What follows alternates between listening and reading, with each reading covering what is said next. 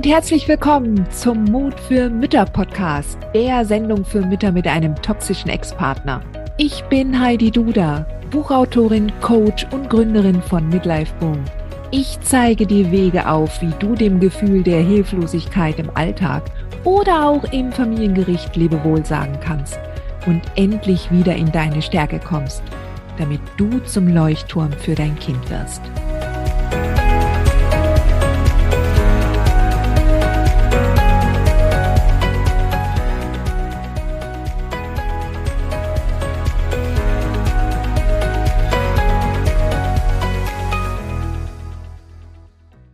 Hallo und herzlich willkommen zurück zum Mut für Mütter Podcast. Ich freue mich, dass du wieder dabei bist.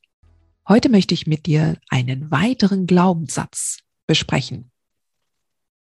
Und zwar, dass du ihm vielleicht gar keine Grenzen setzen musst, weil es ist doch ganz klar, dass er das freiwillig macht, weil es so das Beste für das Kind ist. Gut, angenommen, also ich gehe jetzt schon davon aus, dass das eher ein Glaubenssatz ist, wenn du ganz am Anfang deiner Reise stehst, ja. Und dass du denkst, ja, der sieht das doch oder das sieht man doch, dass das jetzt klar ist, dass das Kind auf dem Fahrrad ein Fahrradhelm tragen muss, wenn er mit dem Kind unterwegs ist. Oder dass das Kind im Auto angeschnallt wird, aber das, oder dass das Kind in der Sonne einen Sonnenschutz braucht. Ja. Und ich habe es ja schon in der letzten Folge angesprochen. Das Thema Grenzen setzen ist ein durchaus sehr schwieriges Thema. Ja, und es ist gut möglich, dass du in der Beziehung nie eine Grenze gesetzt hast. Und wenn dein Ex-Partner nun mal annähernd so etwas hat wie eine narzisstische Persönlichkeitsstörung oder was auch immer, ja, dann ist er es auch eher gewohnt, Grenzen niederzutrampeln oder sie nicht zu respektieren. Was keine Alternative ist, dass du dann überhaupt keine Grenzen aufstellst oder dass du nicht darauf bestehst, dass diese Grenzen auch eingehalten werden. So, und wenn du jetzt vor allen Dingen auch so noch ganz perplex bist, dass du bei den geringsten Kleinigkeiten Grenzen oder Forderungen aufstellen sollst. Und du weißt ja noch, du bist ja auch so konditioniert noch aus der Beziehung, wie empfindlich der Mann war in dem Moment, wo du jetzt irgendwelche Forderungen gestellt hast oder Grenzen gesetzt hast. Ja, das, du hast vielleicht am Anfang der Beziehung noch damit angefangen, je nachdem, wo du früher äh, in deiner Entwicklung standst selbst. Ja. Aber im Laufe der Zeit wirst du das schon verinnerlicht haben, dass das ein Minenfeld ist in dem Moment, wo man Grenzen aufstellt oder, oder Forderungen an ihn richtet. Jetzt bring doch mal den Müll raus. Oder, oder jetzt bitte, es ist dein Wochenende, wo du mit dem Klo dran bist, das zu putzen. Ja, das macht man vielleicht am Anfang, aber spätestens dann nach so einem Wahnsinnsstreit äh, lässt man es, weil es einfach nicht mehr wert ist und man es einfach nicht mehr machen möchte, ja, nicht mehr erleben möchte, was daraufhin los sein kann. Jetzt bleibt es aber nicht aus. Und vielleicht jetzt gerade auch, wenn das Wort Forderung zu heftig ist und auch dir ein ungutes Gefühl vermittelt, dann lass uns das Wort austauschen mit Hinweisen. Das heißt, du gibst deinem Ex Hinweise, was du dir wünschst, jetzt gerade auch, wenn es darum geht, wie er mit dem Kind umgehen soll, je nachdem, was es für Notwendigkeiten gibt, jetzt auch medizinischer Natur, ja, Sicherheitsaspekte etc. pp. Du musst dann allerdings bei diesen Hinweisen auch loslassen. Ja, also wenn du ihm einerseits schreibst, bitte verwende bei hohen Temperaturen im Sommer mindestens Sonnenschutzlotion für sensible Haut, Faktor 50, dann kannst du nicht davon ausgehen, dass es dann macht. Ja. Sondern du schreibst es ihm und dann lässt du los. Ja, du gibst ihm also die Idee, ja, vor allen Dingen, weil weil er wahrscheinlich da auch selber gar nicht dran denken würde. Ja, weil ihn einfach so nicht interessiert oder weil er sich da keinen Kopf drum macht. Du kannst andere Menschen nicht dazu bringen, etwas zu tun. Ja, du kannst andere Menschen nicht kontrollieren. Das ist, da musst du echt loslassen. Und ich weiß, das ist für Mütter, die ein kleines Kind haben, was sich nun mal selber nicht eingrämen kann, eine große Sache ist im Sommer, ja. Oder im Winter dann das Käppi, ne, Mütze. Hinweis geben, und dann loslassen. Nicht drauf insistieren.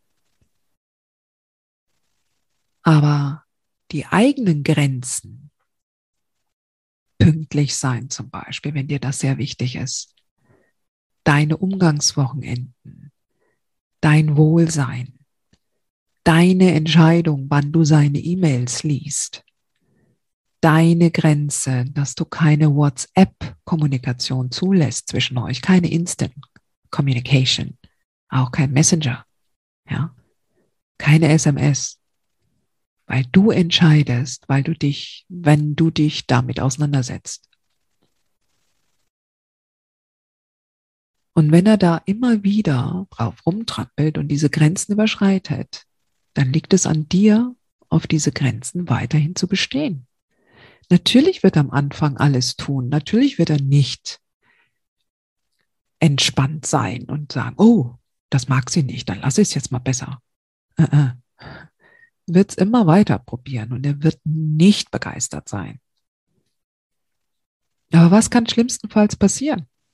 Dass er schlechte Laune hat. Er wird immer schlechte Laune haben. Ja, wenn es um dich geht. Das ist seine Entscheidung, da schlechte Laune zu haben. Dafür kannst du nichts. Aber du bist dir selbst halt verpflichtet. Und wenn du nicht möchtest, dass er diese Grenze überschreitet, dann musst du ihm ganz klares Stoppsignal zeigen in dem Moment, wenn er es tut. Das kannst du zum einen schriftlich machen, ja, oder wenn er vor dir steht und in deine Wohnung will, dann stellst du dich breitbeinig davor und hältst die Hand ausgestreckt. Stopp bis hierhin und nicht weiter.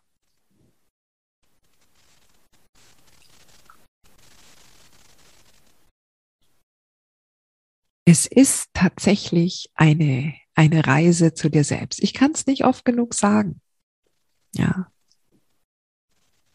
ich kenne unglaublich viele empathische, liebe Mamas, die damit ein, ein großes Thema haben. Aber das Problem ist nun mal, ich kann für dich die Grenzen nicht aufstellen.